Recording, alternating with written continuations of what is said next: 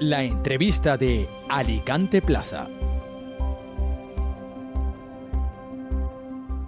Se dice que vivimos en una España feminista, en una sociedad feminista, pero desgraciadamente la mujer pues no está tan puesta en consideración como merece, y digo como merece porque ya va siendo hora, estamos en pleno siglo XXI y debería haber pues una igualdad real y en ocasiones en el día a día eh, a nivel laboral, a nivel pues rutinario, esa igualdad queda puesta en entredicho.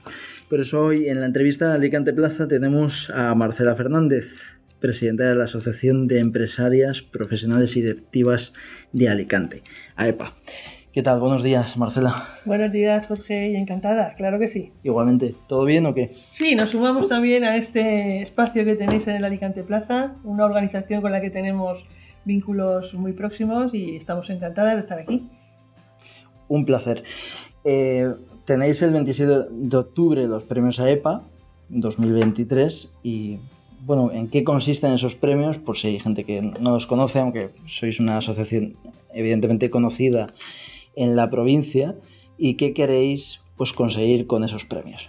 Bueno, estos premios los hacemos con carácter bianual, ya es la séptima edición en esta, en esta ocasión y bueno, es el día más importante para nuestra organización, un día en el que estamos eh, celebrando los éxitos de la mujer en el mundo de la empresa y el objetivo de nuestros premios principalmente es dar visibilidad a, figuras desconocidas, hay hasta una película como esta, ¿no? Figuras ocultas, ¿no? Pues son mujeres desconocidas que están haciendo un magnífico trabajo y que, es justo ese reconocimiento público de, de, ese avance en las políticas de igualdad, en el posicionamiento de la mujer y en el liderazgo femenino. Yo creo que es un día de celebración, de encuentro y sobre todo de convivencia. ¿Crees que sigue sin haber eh, referentes en, el respeto de referentes femeninas, ¿no? Por parte de, que las mujeres inspiren pues a, otras, ¿no? A, tomar, se habla mucho, ¿no? Por ejemplo, de las carreras técnicas, ¿no? Pues, hombre, nos hace falta muchos referentes, pero la pena es que esos referentes existen. Tenemos mujeres que están eh, siendo inspiradoras en todos los ámbitos de la sociedad alicantina y también a nivel nacional e internacional. Lo que pasa es que tenemos que darle visibilidad. Entonces, es necesario muchas veces poner en valor el trabajo que hacen las mujeres en las empresas, que es un trabajo que muchas veces es desconocido, son personas que, que, van haciendo un camino importantísimo en el avance de las políticas de igualdad y que requieren pues, que organizaciones como las nuestras, en un momento determinado, las pongamos en un primer nivel y demos valor a todo lo que hacen. Yo creo que referentes hay ahí de sobra. Cuando miramos alrededor nos encontramos con, en nuestro caso, con empresarias que son maravillosas y que se desconocen. De hecho, ya veréis los premios de este año, las sorpresas que vamos a dar. Son perfiles que tenemos a nuestro lado y que van a ser, mm, yo creo que un referente y una inspiración para, promociones que vienen por detrás, personas más jóvenes que van a ver que efectivamente hay mujeres que llevan muchos años trabajando, muchos años eh, posicionando su empresa y que lo han conseguido. Yo creo que sí, que los referentes están, pero hay que darles esa visibilidad. Digo esto porque se dice mucho, ¿no? Eso de que hay ausencia de referentes, ¿no? No dejan de decirlo, pues, sobre todo muchos líderes políticos, pero es lo que tú dices, ¿no? Uno me viene a la cabeza dos en concreto, seguramente haya muchos más, pero las dos más conocidas, pues es Ana, Patricia Botín, ¿no? Presidenta de Santander, y Marta Ortega, ¿no? Presidenta de Inditex, ¿no? ¿Y por qué crees que a veces se crea esa falta de ausencia de, de referentes? ¿Por intereses políticos?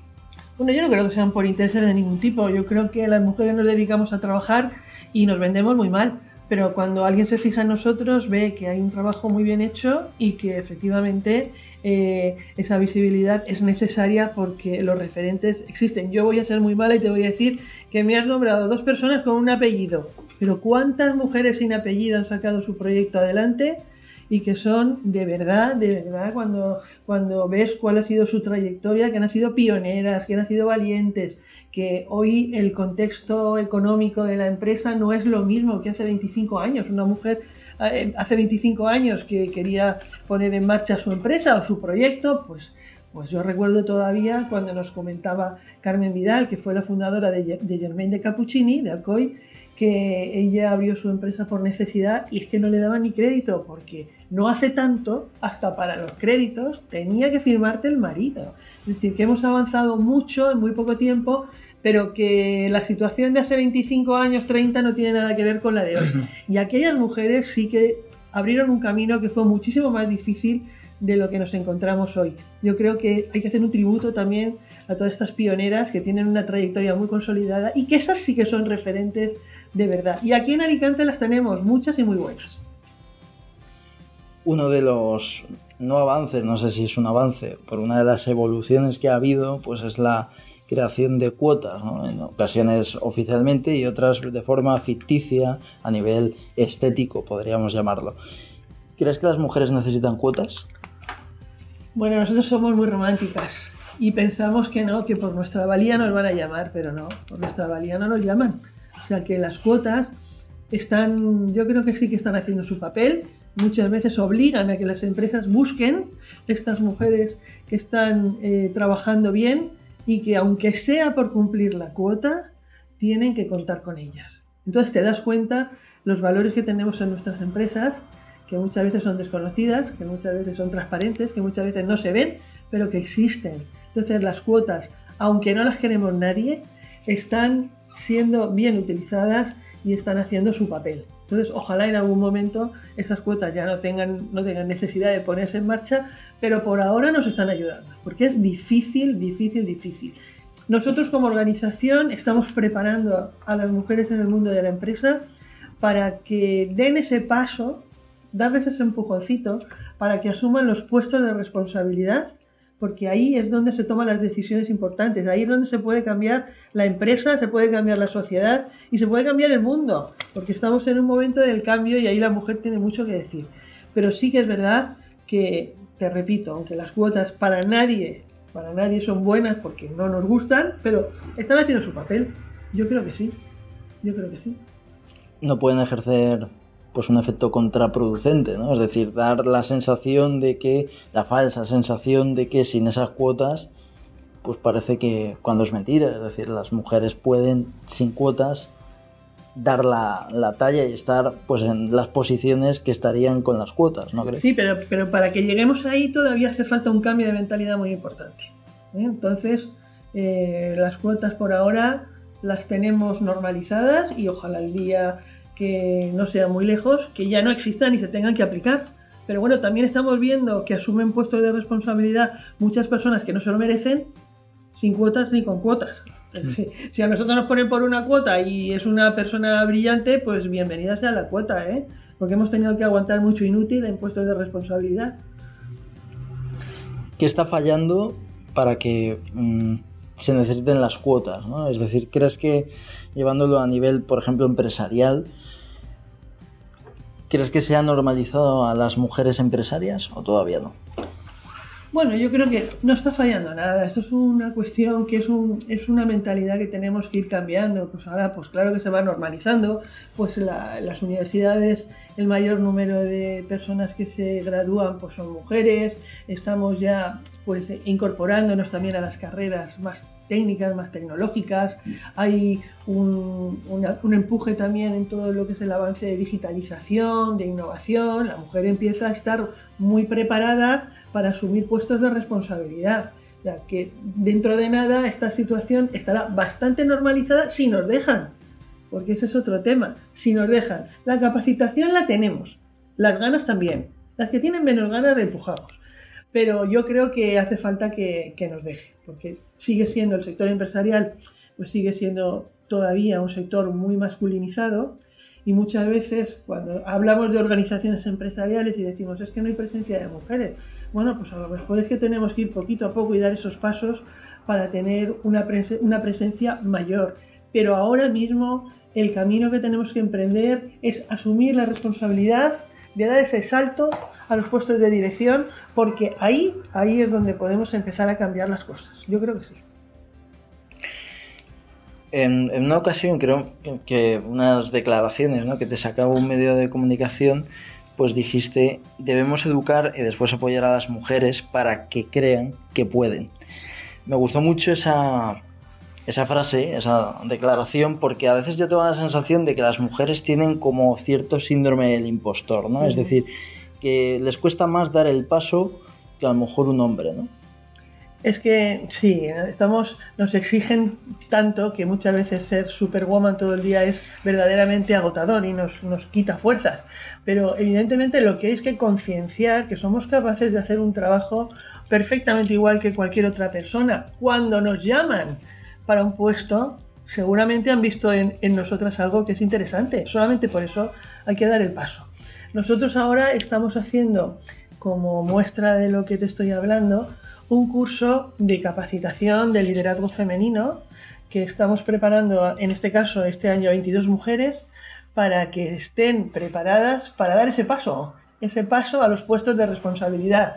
Y sí que es verdad que a lo mejor hay que motivarlas, que ayudarlas, que empujarlas, que concienciarlas, pero no podemos ir con ningún tipo de, miedo en este caso, porque somos capaces, está demostrado.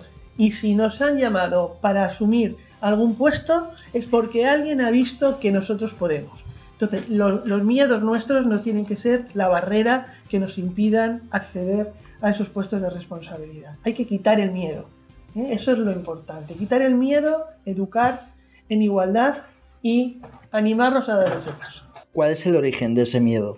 Pues tradicionalmente yo creo que hemos tenido muchas barreras también en todos los sectores. Date cuenta que, que la mujer ha estado siempre tradicionalmente en puestos poco cualificados, en puestos poco atractivos, en puestos menos remunerados. Existe una brecha que es, es importantísima, que la brecha salarial, que la conoces, pero a medida que las generaciones van avanzando, pues se demuestra que los mejores currículums en la universidad, pues la mayoría son mujeres, pues que hay personas muy brillantes que son mujeres, que están accediendo ya a, liderazgos diferentes y cuando yo creo que se ven mujeres valientes, preparadas y efectivas, hay veces que, el miedo lo causa en los que están enfrente. Pero eso es una situación que poco a poco va avanzando y que se normalizará. Yo creo que sí. Antes hablábamos de referentes, ¿no? De referentes femeninas, ¿no? Em, ¿Cuál es la tuya, por ejemplo? ¿no?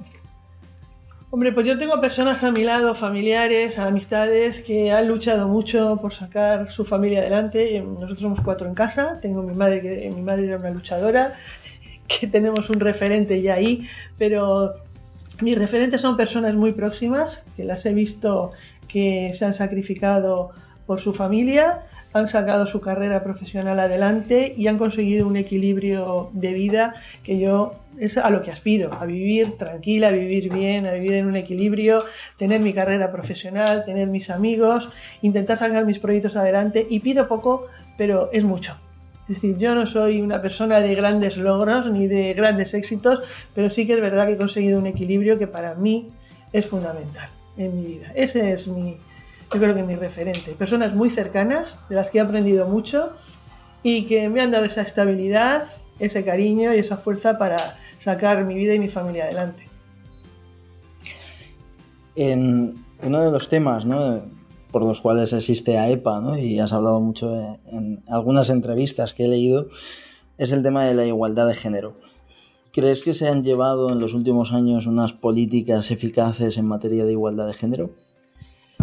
Bueno, tenemos unas políticas de género que son altibajos. No sé si habéis, estáis al día que en, enero hubo un Real Decreto, por ejemplo, que hemos denunciado nosotras muchísimo y que eliminaba las bonificaciones para las personas que sustituyen a las trabajadoras que son madre. Esto era una situación que estaba ya normalizada que las empresas lo tenían como algo ya previsto en su cuenta de resultados. Es decir, si una, una trabajadora mía da a luz, la persona que le sustituye ya estaba previsto que el coste fuera cero. Eso ha desaparecido. Y esto en un gobierno tan progresista como el que tenemos ahora me llama mucho la atención que pongan en marcha eh, políticas e iniciativas como esta. Porque si no cuidamos a la mujer y no cuidamos a la familia y no cuidamos a las empresas, como sociedad lo vamos a llevar muy mal. Pero es que nadie ha dicho nada. Nosotros venimos denunciándolo desde entonces. Esta es una medida que te llama la atención también porque entra con efecto diferido. El Real Decreto fue en enero y entró en vigor en septiembre. Y ahí estamos, hemos perdido un aliado. Porque al final la empresa como ve la maternidad como un gasto, como un gasto, con un impacto directo en la cuenta de resultados. ¿Y esto a quién perjudica? Nos perjudica a nosotras. Ahora, hace poco, otra medida que también es interesante, por lo malo, es que no se va a bonificar la formación. ¿Y eso a quién perjudica? Pues mayormente perjudica a las mujeres. Nosotros somos las que tenemos que estar permanentemente en una formación continua porque también se nos exige mucho más y al final son medidas que son piedrecitas que nos encontramos en el camino. A todo eso súmale una brecha de género. Y te voy a dar un dato. Si se igualara la participación laboral de la mujer a la de los hombres, el Producto Interior Bruto español podría aumentar hasta un 10,3%. Y además esa diferencia que hay entre hombres y mujeres en el mercado laboral tiene un impacto que está cuantificado. Si consiguiéramos esa igualdad, estaríamos hablando de 230.000 millones de euros, que supondría un incremento del Producto Interior Bruto de un 19%. O sea, son cifras muy, muy potentes que tenemos que tener en cuenta. Por tanto, las políticas de igualdad no todo es una política de, ahora paso, voy pasando con políticas que sean pues de florero. Hay medidas que se están tomando ahora mismo que son muy perjudiciales y que yo creo que tenemos que estar atentas porque eso puede perjudicar muchísimo el desarrollo profesional de las mujeres. Me ha gustado lo que has dicho, ¿no? De que en ocasiones se ve pues a, la mujer en la empresa eh, como un gasto, ¿no? En el sentido de la baja de maternidad y de hecho hay una teoría eh, que tiene que ver con la igualdad salarial entre hombres y mujeres que habla de que lo que han hecho con el permiso de paternidad, lo que han hecho es igualar a la baja los salarios, ¿no? Es decir, que en lugar de subir el salario de la mujer, lo que han hecho es bajar el del hombre, eh, porque ven también el permiso de paternidad como un gasto, ¿no? ¿Crees que ahí está uno de los problemas, ¿no? De ver pues esos derechos como un gasto en lugar de como pues un derecho. Yo creo que es una situación que estaba superada. Yo no me hubiera metido nunca ahí, pues y ya está. Tenemos la posibilidad de sustituir a una persona que, bueno, que tenemos un ciclo biológico, si es que somos así, eso es una particularidad de la que no podemos renunciar. Pues si estaba superado y estaba controlado, ¿a qué lo tocan? ¿Qué, impacto tendrá esa medida para el gobierno? Pues no lo sé, pero para las empresas tiene mucho, tiene mucho. Y el tema de los permisos nos falta mucha concienciación en la sociedad. Yo no estoy de acuerdo de que el permiso de maternidad y el de paternidad sean iguales. El permiso de maternidad nace como una necesidad de recuperación biológica de la madre. ¿eh? Y entonces, cuando tú miras a ver quién pide después los permisos, las excedencias para el cuidado del hijo, el 90% lo pide la madre. Lo pide la madre. Hasta que eso se normalice, no podemos ir dándole. Yo, desde luego, estoy en contra de que se le dé más permiso al padre. Porque el padre, por ahora, todavía no está en el mismo grado de responsabilidad en el cuidado de los hijos, ni de los padres, porque hemos pasado a cuidar a nuestros padres también, que la, que la mujer. Entonces, hasta que ellos no demuestren que el compromiso está 50-50, yo no estoy de acuerdo con que los permisos ni de maternidad ni para el cuidado de los padres sean iguales. Tenemos que avanzar ahí y que se lo ganen. Porque este permiso nace por lo que nace. Nace por una recuperación biológica de la madre. Y ahí tenemos que sembrar. Y cuando la siembra esté y veamos el compromiso de los padres, entonces seguir avanzando. Pero eso no puede ser unas vacaciones. Uh Permiso de maternidad no son unas vacaciones. No es un mes que se une a las vacaciones. ¿eh? Es algo más. Y ahí está la diferencia, ahí está la diferencia entre la madre ¿eh? y el hombre, y la pareja o el padre. El compromiso, que existirá en muchos, yo no digo que no, pero que es verdad que no está asentado todavía ese grado de responsabilidad. Pues muchísimas gracias, Marcela. Ha sido un placer tenerte con nosotros en la entrevista de Alicante Plaza y, nada, eh, que vayan genial estos premios. La entrevista se está grabando antes de los premios.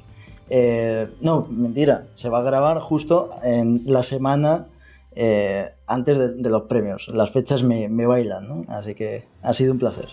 Pues muchísimas gracias y ahí os esperamos en los premios. Ahí estaremos. ¿Eh? Muchas gracias. un abrazo, Marcela.